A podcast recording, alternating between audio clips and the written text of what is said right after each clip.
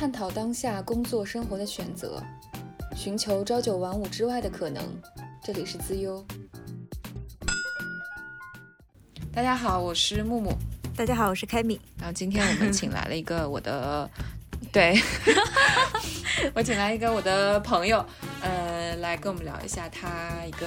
有趣的开店的经验。然后我们先先请他自我介绍一下吧。嗯，就。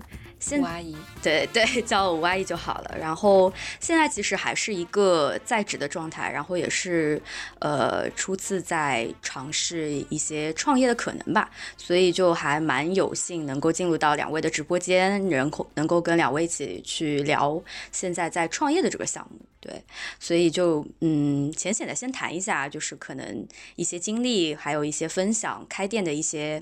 呃状态给到。各位小伙伴，进入直播间了。直播，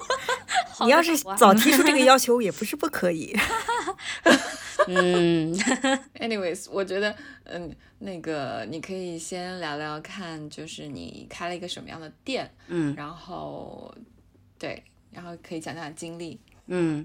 因为呃，就之前其实跟木木也沟通过好几轮，就是说可能自己在开店的过程当中也成长了蛮多，然后就发现开店这件事情就没有想象当中啊，大家就是女生可能觉得说啊，我梦想当中要开花店，然后开咖啡店，嗯，然后开民宿，可能都是所有女生对，就是梦想当中的。对，会会会想到的一些东西吧，但我开的店可能 都不是这三者之一，嗯，开了一家，呃，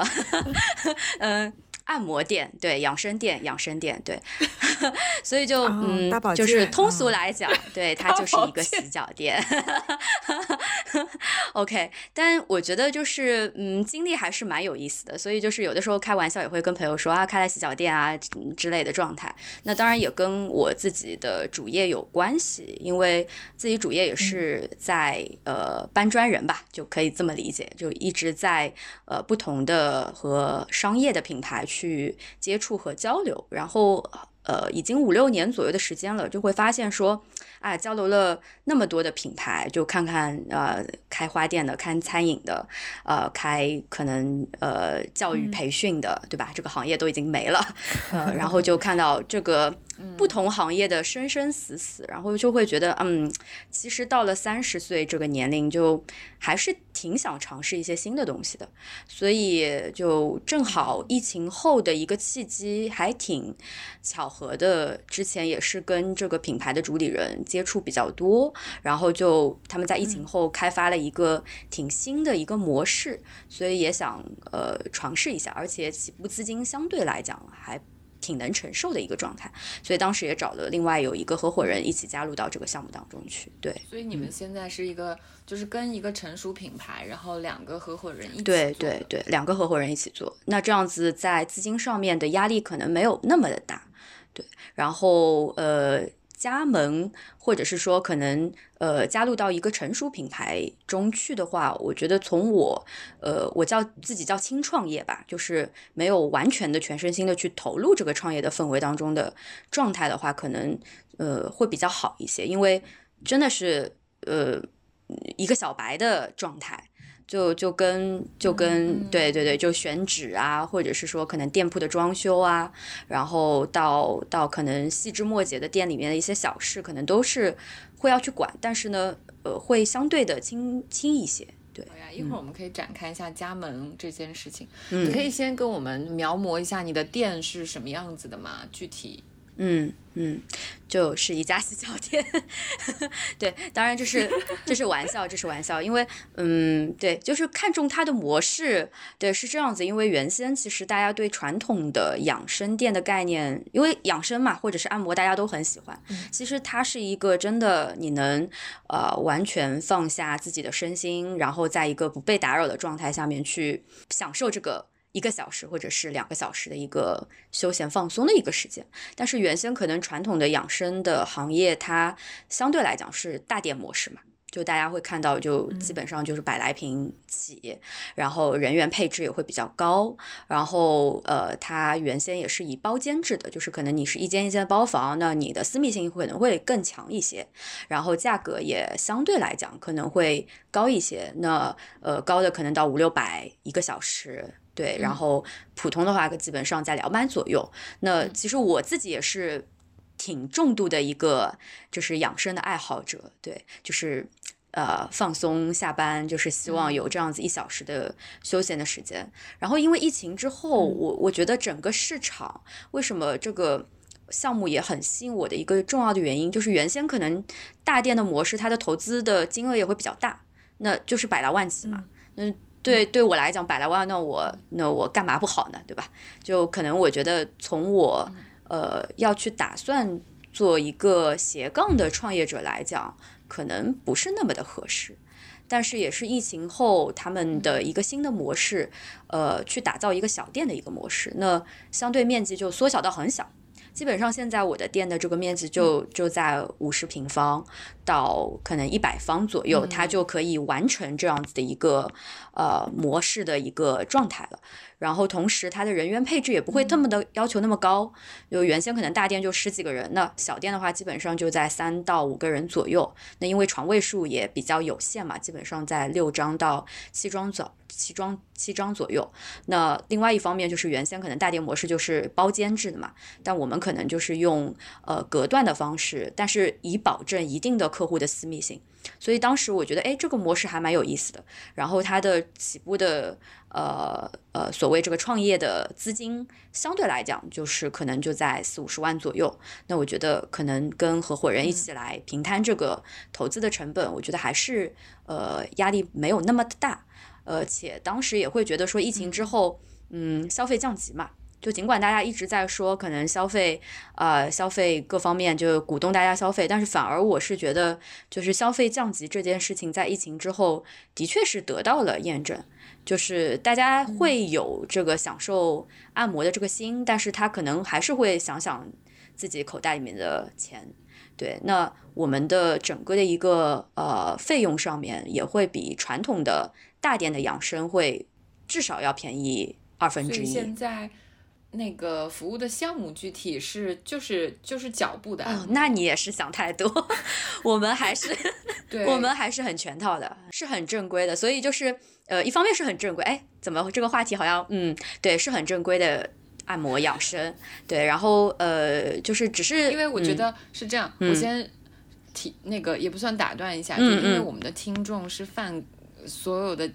行行业业，所以我为什么会一开始说呃，先要讲一下这个店具体来来讲它是什么样的，就是消费者不，我们的听众可能没有办法理解说我们在讲商业模式，对对，明白，所以一开始可能要。呃，简单的告诉他们说，这是一家什么样的店，嗯，里面提供什么样的服务，嗯，然后呃，它价位是怎么样的，会更加具体一点，嗯，所以其实就是如果用一个画像来去描述的话，就是它是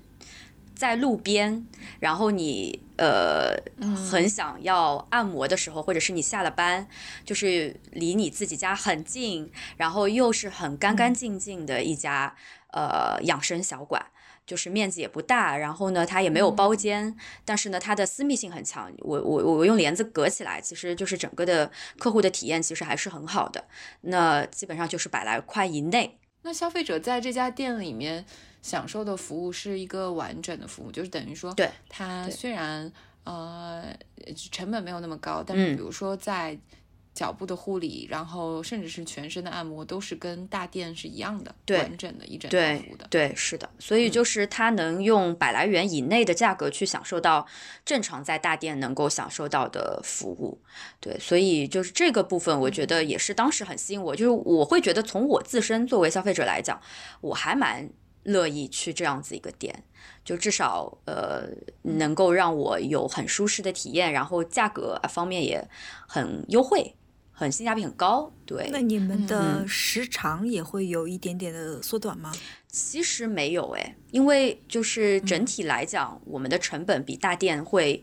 少很多嘛，就是它的租金啊，包括各方面的一些情况就会少很多。那也意味着我把更多的利益让给了消费者，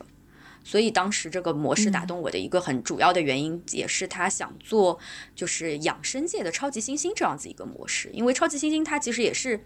就我相信很多健身的小伙伴也会就很喜欢超新的课，对，然后它又是单次的，因为我们也不充值，所以就是给你更少的压力。对，因为大店其实都是充值预付卡的这样子一个性质嘛，就可能就会啊按完一次，然后就就会追着你说啊，你要不要充个五千一万的这样子一个状态？但其实我们没有嘛，所以就是也给到现在很多消费者相对压力很小的这样子一个体验。所以我们其实针对的很大一部分的程度都是年轻的消费群体，因为他们就是很喜欢干净清爽的空间，然后呢，呃，也喜欢按摩，这是肯定的，因为现在对吧？工作压力也挺大，然后呃，然后享受到的服务又是全套的，那性价比又很高，那对他们来讲，其实就是家门口一家就是颜值很高，然后性价比很高的一家养生小馆。对，嗯，所以当时我就选了这个模式来做，作为自己可能就是轻创业的第一步。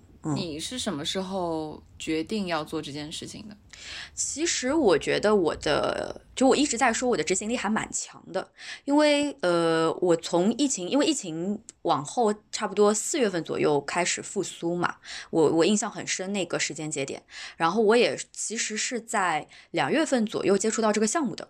那这个项目其实。最早第一家店当时是开在浦东，然后我也去观摩了一下它整个模式，我觉得哎，整个的一个客流啊，包括整个的一个财务经营模型，其实还蛮呃不错的，所以我在四月份的时候我就。当时就就呃非常毅然决然就决定说去做这件事情，且我要把它作为我自己可能三十岁的一个一个一个节点，能要去完成的一个任务吧。所以，我我我其实从四月份，但是我到开业，我自己这家店开业，我可能经历了半年的时间，到九月份左右才正式。呃，九月底、十月份左右才正式打开。其实当中的很长一段时间，我一直在选址的过程。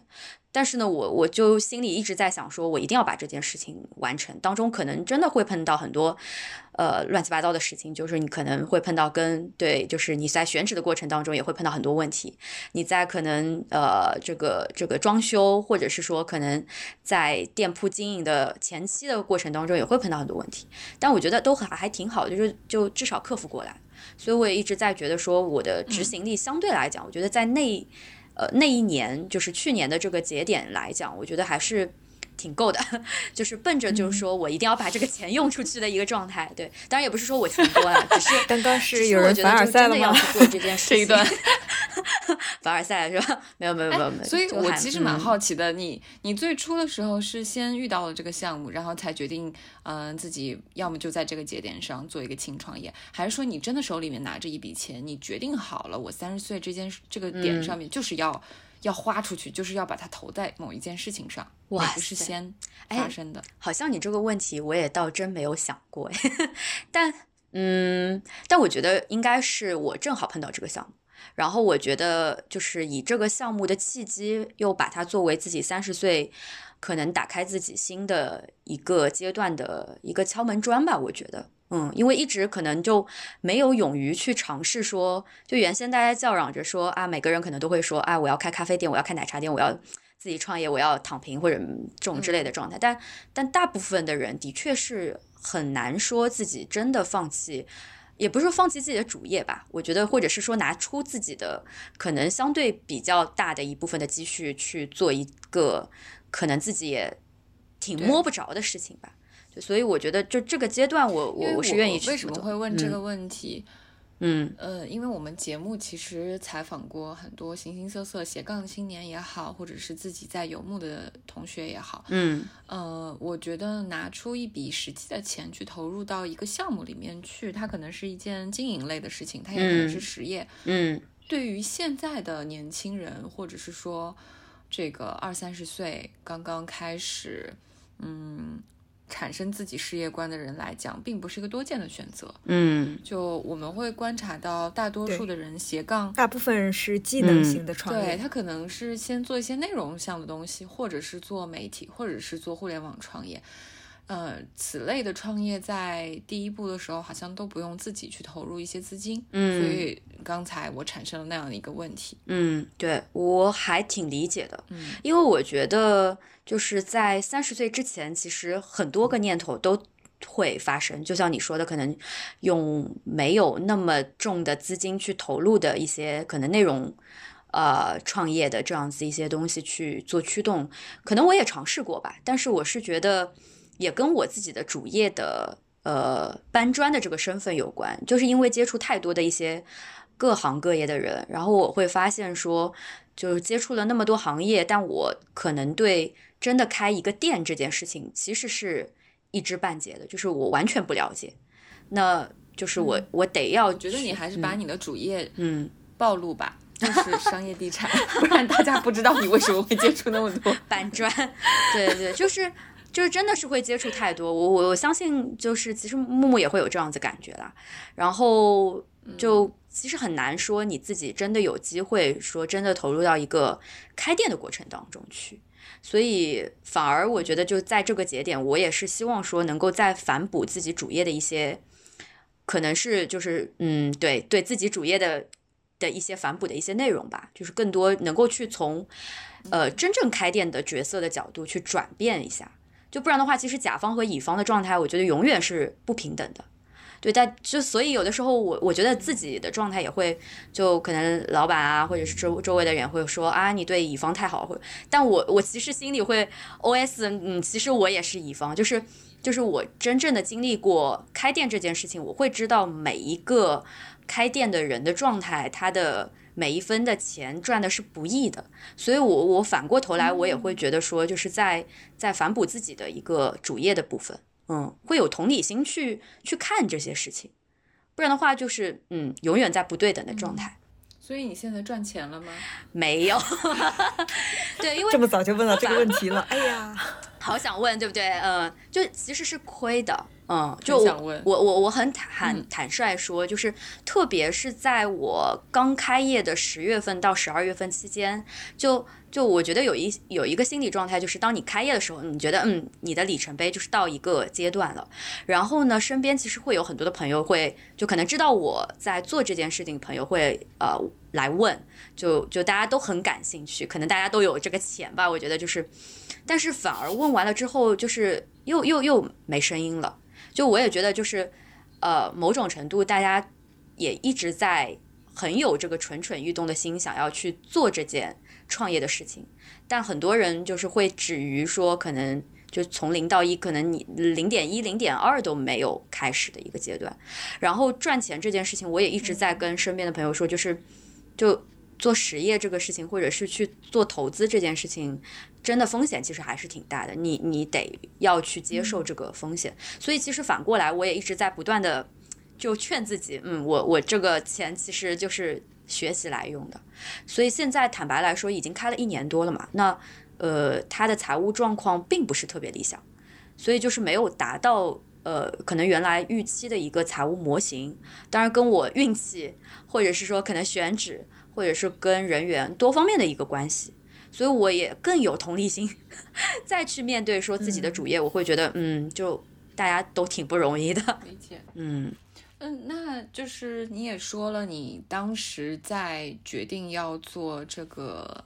养生小馆的时候，其实是是疫情期间。对对，疫情后，这个没有困扰到你选择选择这个业态我反而还蛮坚定的。因为，嗯，当时一方面是因为这个产品其实很打动我，就会觉得说消费降级，但是大家不想让自己的身心降级，不想让自己的身体降级，所以有这样子的一个产品体系的内容出来。那第二方面，我是觉得疫情之后反而是一个很大的机会，就是可以去。呃，就像海底捞，它也会在疫情后就不断的扩店，当然它现在也活得不是很好，对吧？就是我觉得疫情后是一个很大的机会市场，能够去让这样子类型的一些业态去生存下来，或者是生存的更好。所以我我当时也用一个就是反过来的一个呃呃思考的一个向来呃去去去想这件事情。所以就疫情对我来讲，其实没有什么太大的影响。嗯，那所以你提到呃，因为它是个加盟的形式嘛，那你觉得你这目前为止一年的时间，你的盈利不是按照自己的预期？那我想了解一下其他的一些加盟商，或者说他们自己这个形式，你觉得是是有被验证到的吗？还是说其他人的呃状态是什么样子呢？嗯，所以我刚刚也说，其实我运气不是很好，因为其他加盟商有赚到钱的，而且有很快赚到钱的。对，所以我我我觉得就是有有反省出来是什么原因吗？哦，那我是不断的在反省。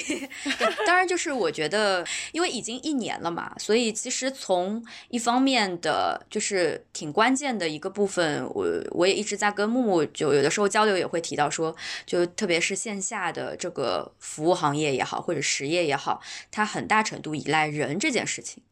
就我觉得，就是这可能也是为什么刚刚你们也会提到很多的大部分的，嗯，可能斜杠的呃年轻人会想，呃，先不接触线下或者实体更多，他可能先自己可能先输出内容，因为他自己就是服务自己就好了，他不用就是去管人，或者是他也不用去招人。对，但是如果线下的这个场景的话，你必须要去管人，或者是要去招人这个事情，而且服务型行业就更依赖人，所以其实人在我整个的这个呃模式，或者是我的这个创业过程当中，它是占了很大很大的一部分的因素。那我觉得运气来讲的话，其实真的其他加盟商是是很快有赚到钱的，我也。很眼红，所以我也一直在反思，就是说我可能真的在前期，比如说选址，或者是说可能在呃人员的管理上面，就作为我来讲，可能也多少会有遇到一定的问题，呃，没有特别好的去解决，以至于错过了最好的一个可能黄金的。他这个店开出来的一个时间，但好在也撑过了一年。我觉得就是大家也会说，哎，你这个店还没倒闭啊？我说对，还没有倒闭，还活着。对，因为到现阶段，其实呃，十一月份进入到十月份、十一月份，其实是这个行业，就至少是我们这个行业的一个淡季。但是我我我算是盈亏平衡的一个状态，因为我没有预付卡，没有预充值，没有特别大的现金流进来的情况下面，那每个月的一个盈亏能够至少有一个平衡的状态，我觉得已经是很满意的。对，所以我我其实给自己定了一个目标，就是在明年的呃接下来春天的一个阶段能够得到一个很大的提升，所以也是给自己下了一个硬指标，因为半年到九个月的阶段，呃，坦白说，我有想过关店这件事情。哦，就但我又不舍得，我觉得就就九个月就失败了嘛？就我，所以我我当时其实还甘心，还蛮纠结的，对，会有不甘心了，然后也会，呃，当然也没有人接盘，这个可能是重要的原因，对，然后对，所以就是熬过了这这一年的时间，然后就接下来如果很稳定的一个情况下面，那我觉得就看一下是不是能够在其他方向上面再有一些新的突破，所以我觉得。对我作为一个经营者来讲，其实我也不断的在思考，嗯，然后不断的可能在跟团队，在跟加盟的呃管理公司也在磨合这个模式。嗯，对。那你觉得呃现在的状态跟你是兼职创业有关吗？其实影响不大，因为呃我我我觉得。原先当时也是为什么选择以加盟的方式去加入的一个很重要的原因，也是可能我的角色会相对的没有那么的大，就是呃琐碎的事情会有，但是基本上琐碎的事情不会特别的多揽到呃经营者的头上，更多的可能作为店长或者是作为。对，会有管理公司来进行管理。那我只要可能负责决策，或者是说可能不断的去跟呃员工呃，或者是说我们的技师保持一定呃频率的一个沟通，或者是说可能跟管理公司有一定频率的沟通，那就相对比较好。所以我当时也会觉得说，因为毕竟有主业嘛，那我觉得就是主业和我投资的这个部分，就是大家是相互也在时间。分配上面，呃，没有什么太大的影响的情况下面，我去做这件事情。那黄金黄金的时期错过的原因也是有几个方面的决策失误吧。就是我我我其实给了很多的时间在培养一个相对偏年轻的管理者。就因为我自己其实也是第一次做老板，说白了，那我觉得对我来讲，呃，我我是希望给予更多的空间给到呃年轻人的。那当时其实第一个。第一个在我店里面做店长的，其实是一个还蛮年轻的一个九四九五年的一个呃技师，对，然但是他其实整个的一个管理的处理方式，可能也是因为跟年纪有关，所以嗯不是特别理想吧。但是我反复的给到他很多机会，所以其实错过了嗯前三个月的一个整个的一个可能这个店在对市场上面的一个拓展的一个。比较好的时机，然后后面他又离开了，对，所以就是人员上面的一个调动，其实对这家店后期的后三个月又有一个很大的影响，那又要反复的磨合，所以我觉得就是在这个阶段，其实我我我回过头来自己再去反思，我觉得当时的状态应该是在那三个月我就就当机立断，我就应该不要用这个人了，我可能就不应该再给他更多的机会。我可能给了他一次机会，再反复又给两次和三次，而且不断在跟他沟通，但是其实是就是嗯挺被动的，对我来讲，嗯。那具体这个人做了什么样的事情，其实让你们已经产生了说他不够好，但是我还要再给他一些机会，就是那个具体的事件是什么？呃，因为其实服务性行业，特别是养生行业、美业，它的整个的一个员工对话的时候，其实是我我觉得一定是要放低姿态的。那其实这些员工对他们来讲，其实他没有一个安全感在。他不像可能你在一个公司，你可能有一个上升通道，你可能你知道我干了两年，我干了三年，我可能可以做到 manager，或者是做到总监，或者是我可能要要怎么样。他他们其实没有这样子的一些概念的，所以你很难说你用。公司的语言去跟他交流，所以你之前是用了一套公司的语言，或者是说就是职场人的一些画饼大法，然后无法让他产生积极性，是这样的吗？对，呃，其实我觉得我用公司语言他是能够 buy in 的，嗯，但是呢，其他的员工不服他，其他的员工不 buy in，所以就是就是这个对的矛盾，就是因为他是一个年轻的年轻的店长，对对对。他的处理方式有他的问题，然后他没让没有办法让其他员工能够服他，所以我觉得这也很微妙。就是真的是每个行业有他每个行，包括其实我觉得餐饮行业也是一样的。就如果今天我再去创业，我去做餐饮，我相信也同样会碰到这样的问题。所以就这一个部分，我觉得就是在服务型行业可能会是一个通病，会是一个你需要有一个专业的能够用。这个语言的人去跟他们沟通的人来管理他们，是最最理想的一个状态。嗯，听下来我感觉服务行业特别依赖于人。嗯，你这边是属于一个事情都要由加盟商来对接。那你觉得服务行业与用加盟的形式，或者说用这种呃兼职创业的形式，你觉得是一个好的模式吗？其实我觉得看真的，呃，每个人自己的定位。就假设你你本身自己在某一个行业，你已经非常就是可能深耕很久了，那你在选择你自己原有的这个行业去进行创业，我觉得是完全没有问题，因为你完全知道它里面的逻辑到底是应该怎么样。但其实像我们就是。作为商业地产，因为我们接触不同的行业，但是我们完全没有在一个行业里面深耕过，就是我对这个行业的，就是从无到有的整体的逻辑我是不清楚的。那对我来讲，我我用加盟的方式去选择就靠谱的呃餐饮或者是服务，其实都都还是不错的一个选择。那呃，当然整个的一个投资的数额，然后它的一个财务的回报的模型，然后包括就是这个行业是不是你喜欢的，我觉得。都是你你可能可以考量的一个方向，就至少按摩这件事情我是喜欢的。其实我我原来也有考虑过，呃，可能餐饮啊，或者是说可能就像大家一直会在说啊，开奶茶店啊这种之类的。对，就是大家会觉得开奶茶店这件事情真的是好简单，就是你可能就就就选个址，然后开个奶茶店，加盟一个奶奶奶茶品牌，然后可能进一些机器，然后就就可以了。但我觉得就。真的没有那么简单，我我觉得反而呃，可能像餐饮行业水会更深一些，因为嗯，就这一这一个部分，它的食材，它对，就是因为是吃下去的东西嘛，所以安全性啊各方面可能就真的会会影响会比较大，嗯，对，所以我我觉得如果真让我再重新选择一次，嗯，回到刚刚其实问的这个问题，我会选择不创业，就。好，我们今天的节目到此为止，到此为止，结束了。对，连经验都没有的。对，对，就我我我我觉得真的就是实业这件事情，对于呃，如果不是一个你非常熟悉的行业，或者是非常熟悉的靠谱的管理公司的话，就大家就就不要就简简单单说我今天有个几十万，我踏出这一步，就真的不要去这么做。我劝大家，我拉住大家，就不要不 不要这么做。我们今天节目就成了避坑环节了。劝大家不要创业。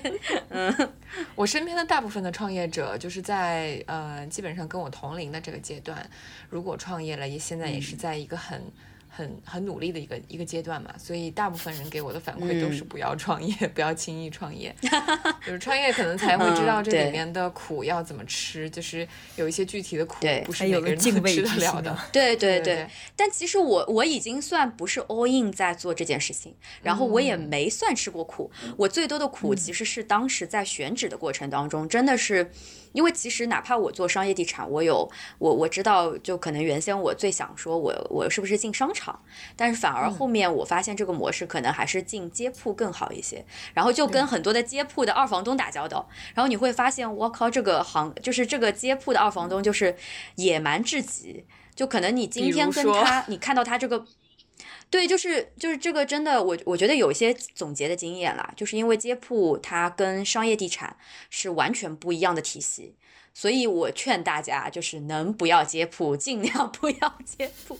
对，商业地产它还是有一个相对很稳定、很成体系的一个状态。它有专门的招商来跟你对接，对吧？就它有专门的运营的人，有 marketing 的人。但接铺这件事情就很挺野蛮生长的，所以就是特别很旺的旺铺。对我们看到旺铺出租这四个字，就真的是很旺铺。那你前一天你得到这个讯息，它。他如果你当天没有跟他下定金，他几乎第二天他就他就定完了，你你他就会跟你说你你你不要来找我，然后他的所有的签署的合同其实也是很，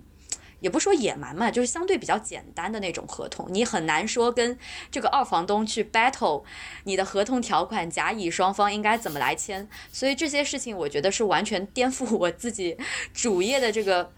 概对想象的。对，但但我觉得还好，我碰到 二，对，就真的是正规军碰到野路子。然后当然好在，我觉得就是我还我自己也算比较野了，所以就还算能够跟这样子二房东打交道。所以我我我当时的选址状态，我其实是呃自己跑出来的。我就真的是下了班，然后我因为我没有通过中介，也没有通过其他的渠道，我我觉得从我自己的感知，我一定要去了解这个街或者是这个铺子周边的一个情况。所以当时我我可能选了，我在地图上面我就自己我找了呃几个我想去选择开店的区域，然后用我自己的判断，然后在呃不同的街道去扫街，就天天我大概日行两万步，就是大夏天的，所以我觉得就是对那个时候我觉得我是吃苦的，就是这个这个阶段我是吃苦的，因为真真的是从晚上我下了班大概七点钟，我可能到九点钟我。是在马路上面不断的看铺子，然后你会看到好的铺子，然后你就留下电话，然后你去打电话，然后可能你会碰到说有些是呃二房东，有些是房东，有些是中介，然后你要去甄别他们的一些信息，还要去跟他们沟通，对，所以就是那个阶段，其实我觉得还蛮有意思的，就是从我自己的正规军的主页，然后到一个花了多长时间去最终选到了你要的铺子。我觉得就四个月嘛，就真的是经历了夏天，所以对当时我我觉得，因为你你不可能每天去跑嘛，所以我就就，但是我会有一个自己的 to do list，就是我至少这些街道我是跑跑跑完了，然后这些路我是看完了，然后这些小区附近我是看完了，然后我真正就是就是也机缘巧合啦，后来就是正好在。呃，看另外一个铺子的时候，发现了我现在的这个店铺的一个，因为是同一个二房东，就是就是民间牛逼的二房东，就是拿下了好多铺子，对，然后就跟他们对达成了一个签约，就很快，因为我我有第一次的经历，就是当时的那个铺子很快被下定了，就只有一天的时间就旺铺出租了，所以后来就其实就疫情对。嗯，我觉得线下的影响没有很大，就特别在六七八月份左右的阶段，其实就恢恢复还是挺快的。然后就被抢掉了。抢掉了之后，我我下一次我就完全就知道这个民间二房东的逻辑，所以就我很快就呃花了几千块钱先跟他呃下了定，然后我就说 OK 没问题，然后我们就签署了一个很简单的一个合同。所以就是选址这个事情上面，其实还花了蛮多功夫，四个月左右的时间。但是总结一个经验是，我觉得对这样子类型的一个业态，它需要在一个呃，就是如果旁边有夜宵，呃，就是我们当时也我我也自己在总结了，就是你旁边的餐饮，你不能是包子店，不能是早餐店，你必须是对，就是呃火锅，呃串串。龙小龙虾店在附近会更好一些，对对对，我们这样子的一个业态会有很好的补充，因为面馆啊，或者是呃包子店、早早餐店在它旁边，麻辣烫店在它旁边，其实这些客群他都是很快速的去吃饭，吃完就走了，他没有享受说要按摩的这样子一个状态，但反而就是我如果旁边是对就是夜宵店的话，就可会好一些。所以就当时也总结出来一些选址的一些经验吧，也还蛮有意思。选址会选址会靠近办公区域还是？嗯，其实我原先最早的打算是想进商场嘛，因为我觉得可能更跟跟跟本身自己的主业有关。但是后来发现商场 租金好贵，然后就就止步了。然后本来也是想说可能去 office 附近。但后来，其实管理公司也劝我说，就是，哎，有多少的老板愿意自己的员工半当中休 休息的时候出来做个按摩呢？但事实证明，就其实还蛮多的。就是因为后来其实有家，对对对对，真的，因为后来其实有有加盟商就开在办公楼的附近，其实生意是很好。嗯，这个东西不是说老板 不让你去你就不去的，是员工只要想去。他总是有办法去创造机会，也得去。对对对对，创造机会也得去。嗯，对，所以就是按脚了吧。其实我就觉得，在那种高层的呃办公楼里面，有一有某一层，对吧？需要。对对对。但我最终的选址洗浴中心吗？有一层可以。对对啊，采耳啊。对采耳采耳采耳就。是采耳，我们其实还是很受欢迎的，很受欢迎，而且就是特别后来有一阶段，对，而且后来有一阶段很有意思，我我我我因为也会就是发现抖音上面特别在当时大夏天的时候，就是抖音上面迅速，可能不知道什么原因，就是有非常多的采耳的视频短视频出来。然后大家就有有些客户会拿着抖音的视频来说，你们有没有这种类型的采耳？因为后来也会发现采耳它，对对对对对对，就很很很有意思，很有意思，就是就是你你真的在做什么雾啊？对对对对 对对对，还有很多的采法，就是这个也是我们的员工跟我科普的啦。其实就是采耳这个这一个项，其实它有很博大精深的采耳的技法。所以就是不要小看采耳，对，然后就会有一些，因为当时其实我也逐渐会发现，就是抖音，呃，在呃去呃今年的年初左右，其实它它在做一一波，就是说可能周边的呃业态的。点对点的推推送嘛，所以就还蛮有意思意思的。但是我我可惜我们现在还没有在抖音上面做。但我我当时就是有一些客户，可能他会看到抖音上面的一些视频，然后他会觉得说，哎，采耳就还就是慢慢种草了采耳这一个内容，然后他会说，可能我们有采耳，他会想试一下，然后就慢慢的就变成了我们就是很频繁的一个消费的客户。嗯，我想要具体了解加盟这件事情的前前后后。不是不是说好了就是劝大家不要创业吗？对，听我们节目的人都是对于自己的斜杠以及创业这件事情很有好奇心的人，所以创业是选择不创业，加盟是另一方面。你可以劝他们，嗯，对你还是要告诉他们，告诉他们就是怎么避坑嘛，就是对，我觉得就是加盟是怎么一回事。就当做小白指导。对，因为我我觉得每一个品牌的加盟的模式可能多少会有一些不太一样，对，所以我是说，就是大家在如果真的要选择去轻创业，或者是你有一笔资金，你想要去做实业，然后的情况下面，可能你要选择靠谱的，就是呃加盟方案吧。那大体可能大家会看到，比如说有一些餐饮的加盟，呃，传统来讲奶茶，它可能就是一个十万二十万。的一个加盟费，然后它包含了比如说品牌的费用，然后包含了比如说呃整整个的一个门店的设计，然后包括你的门店的这个机器呀，呃包括门店的员员工的输送啊，还有这个运营上面的一些管理啊之类的一些服务在里面，就是整个的一个 package 在里面。对，所以就是就传统来讲啊，基本上可能加盟费会包含。这些内容在在这个里面，然后每个月可能在你的经营的营业额里面再提取百分之多少的比例作为它的一个管理费的一个收取。那对这个是正常的一个加盟的一个状态。加盟的创业。对啊，对啊，所以我我最终 我最终发现，其实真正能赚钱的，其实还是对把一个品牌能够做强，然后去开放加盟。当然，就加盟就有好有坏嘛，因为。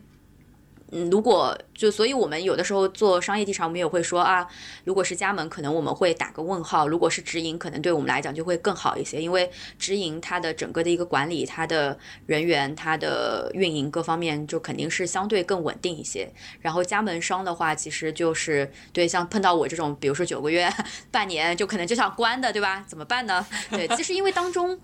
呃，因为我我我同一批的有有另外的两个小伙伴，他们也是九零后，然后呃也很年轻，然后他们也是当时开了店，然后其实他们在三个月之后就关掉了，就也也挺遗憾的，对。然后当时，嗯嗯嗯，对对对，所以我我们当时也是初期一直我有在跟他们交流，那呃其实也会很受影响吧，因为可能店的业绩啊各方面如果。呃，假设没有在前三个月，就是传说当中非常好的那个状态，能够迅速的起来的情况下面，其实加盟商的心态其实会变得很差的。所以这个也是为什么直营和加盟店就的确是会对对甲方来讲会一个很大的考量因素。然后那个时候那两个小伙伴，他们一方面我觉得很重要的原因是在于他的选址，因为他的选址其实选了一个并不是特别好的一个人流量大的。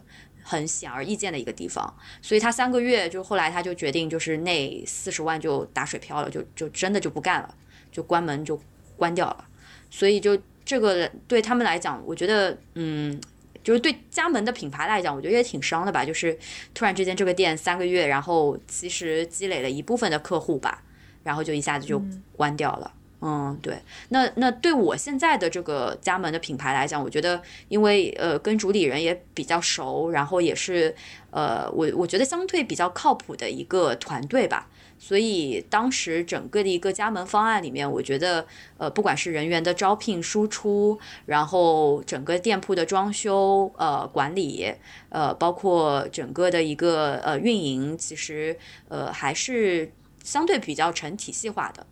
但是，比如说，嗯，加盟商自己跑税务啊，跑店铺选址、签约这些事情，就就都还是加盟商自己来做定夺嘛。所以，就这个等于说是，呃，有点合伙人这样子的一个单店合伙人这样子的机制来做这些这些事情。嗯，我我是劝要创业的那种。不太靠谱的品牌放加盟，然后使得很多加盟商亏钱的这种嘛，还是有很多，对，很很多很多很多。所以当时餐饮很多，对对对，就是当时其实。在选择这个品牌的过程当中，因为后续他们其实开放了，呃，就是有非常多的一些咨询嘛，就咨询加盟的这件事情。那我我也一直有跟他们保持交流，然后他们也会说，就是其实大家现在，对吧？特别年轻人很想创业，然后很想去做一些做一家自己的店，或者是特别是喜欢按摩的人，他也。很想自己去做一家按摩店这样子一个状态，然后呃考察下来也会觉得说，可能年轻人考察了那么多项目，比如说餐饮啊、咖啡啊，然后其他不同的一些业态，然后他们会选择说呃合作他们，对，所以就是外面其实不靠谱的真的很多，然后就圈了一笔钱，可能二十二三十万就就就就什么都不给你的一个状态也会有。对，所以我觉得要谨慎，真的要谨慎。对于你来讲的话，你可能有一些职业优势嘛，就是说，在无论是鉴定品牌，还是在这个品牌的圈子里面，就是能够获得很多嗯信息的共享，来帮助你判断一个还算靠谱的加盟商。那对于一些嗯小白来讲，你觉得有什么具体的经验可以给到他们，让他们避坑吗？完了，我就是劝他们不要 啊！你现在的劝说就是大家都不要不要考虑，是吗？不要听，就不要考虑。对对，真的是不要。就就是吴阿姨苦口婆心的劝他大家，就是对。那我深挖一下，你你你劝大家不要做这件事情的原因，是因为你坐下来觉得这个是一个。不好的生意，还是说具体而言它是不好在哪里？它是一个不赚钱的生意，所以劝大家不要做，还是说这件事情的性价比不高，还是说这个踩雷几率特别高？嗯，我觉得在于你最后说的这个踩雷几率很高，就是因为其实我我我我我想说，我们有其他加盟商是赚钱的，但是就如果今天我是赚钱的，我其实也会劝大家不要去做这件事情。嗯。对，因为我我我我本身也会觉得，就是自己是一个外行人，就是尽管在商业领域上面可以有很多的信息能够去呃共享，或者是能够去很快的呃筛选到呃相对靠谱的信息，但是嗯，相对来讲，在这个行业我我还是外行，我没有很多的技师的资源，对吧？或者是说我很难就是真的用非公司的职场人的语言去跟这些。员工去交流，或者是去去沟通，呃，让这家店的在业绩上面有很大的一个提升。所以对对我来讲，我觉得就的确，呃，某种程度就是，如果不是深耕一个行业，真的不要去跳跃自己的行业以外的行业去做一个创业的这件事情，就是相对来讲，它它会很累，而且就是基本上就是个坑。嗯，但是如果你你假设你在某一个行业，但是我觉得如果假设你在餐饮行业或者是在呃美业或者在在在其他的一些行业已经真的做了很久了，你已经看透里面的一些门路了，那我觉得就是如果有靠谱的合伙人或者是有有资金的投入的话，就是反而去做这件事情就就我我是觉得 OK 的。嗯，那你现在自己这家店还准备再开多久？其其实我我就是下了一个硬指标嘛，因为我从这家店，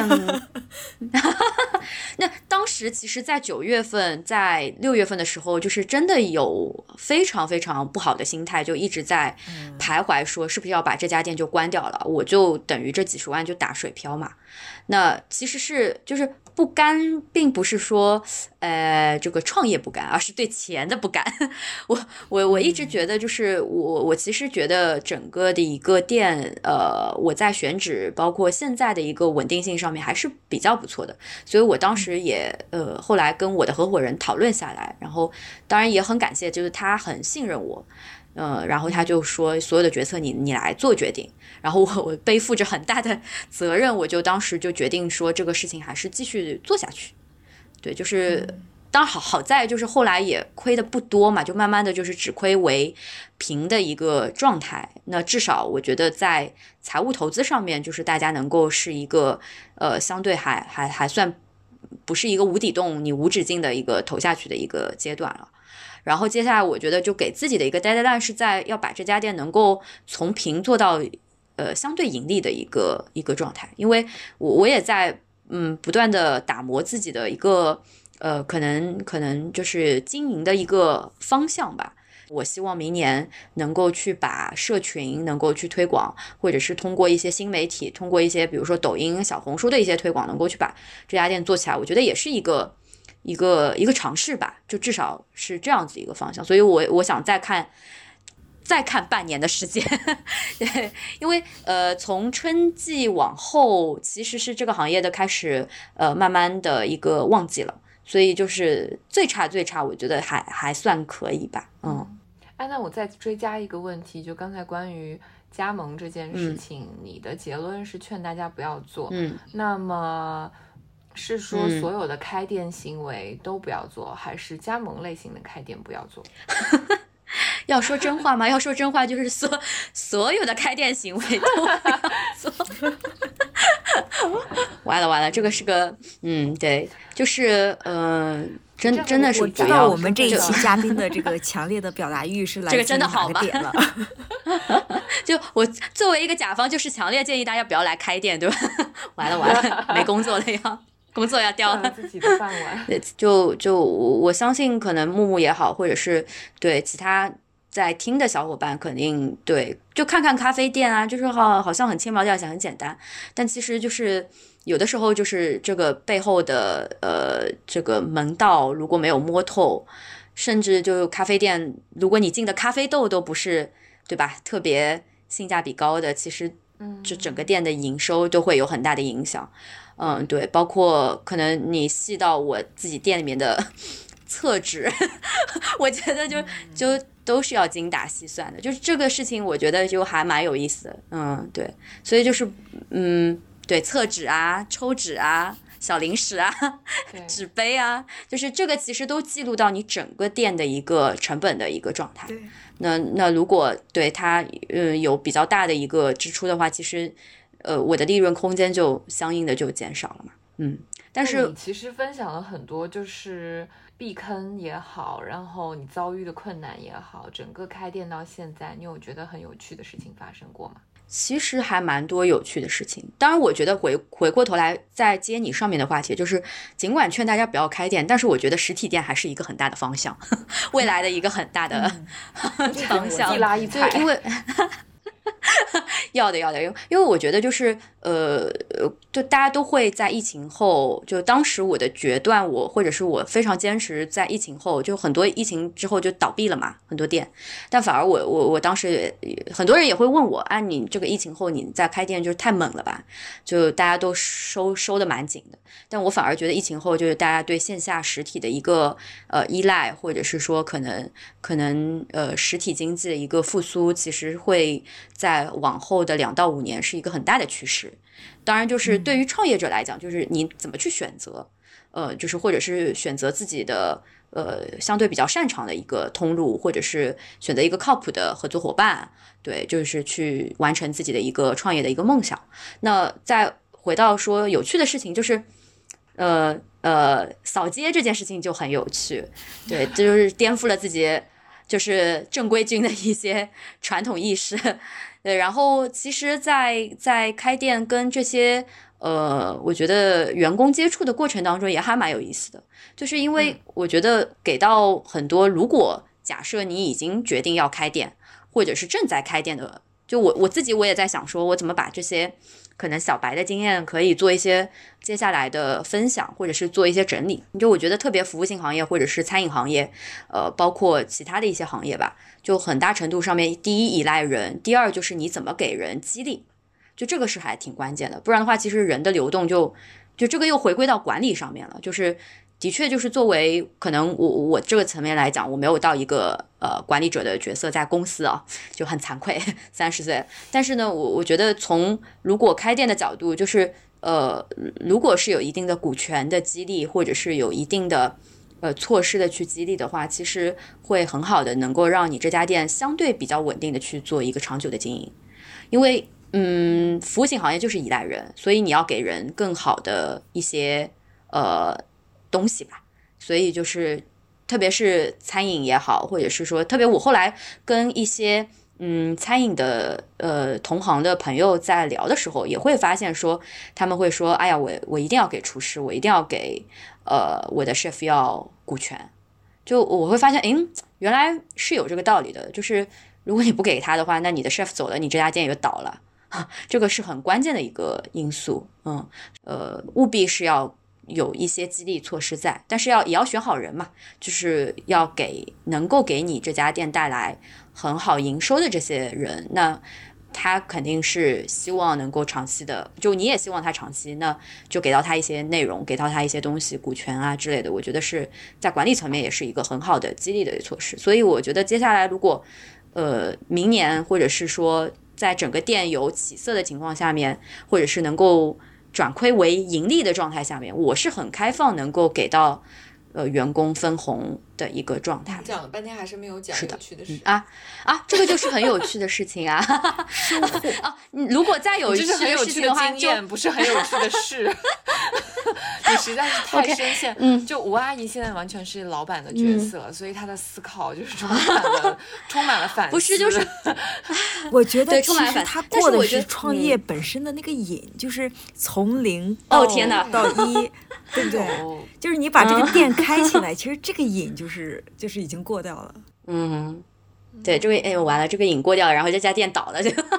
对，然后就 所以就为什么有这种这家店倒闭的经历？创业者，对，下次我们等待你关店。对，对，但我我觉得很有意思，就。在跟你们聊天之前，我我我下班，我们还在说，就是就还挺佩服那些持续创业的，就是他反复的，其实对，就是